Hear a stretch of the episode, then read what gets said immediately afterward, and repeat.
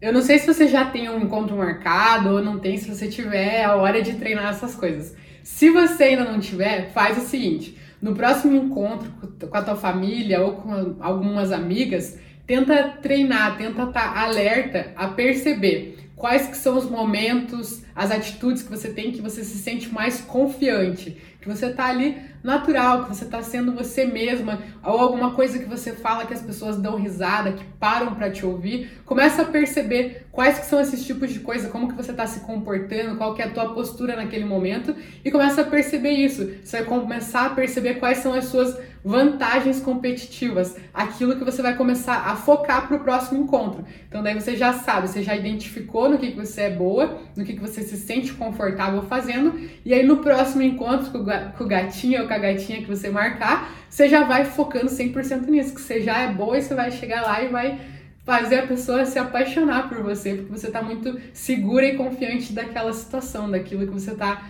demonstrando, conversando, da sua postura.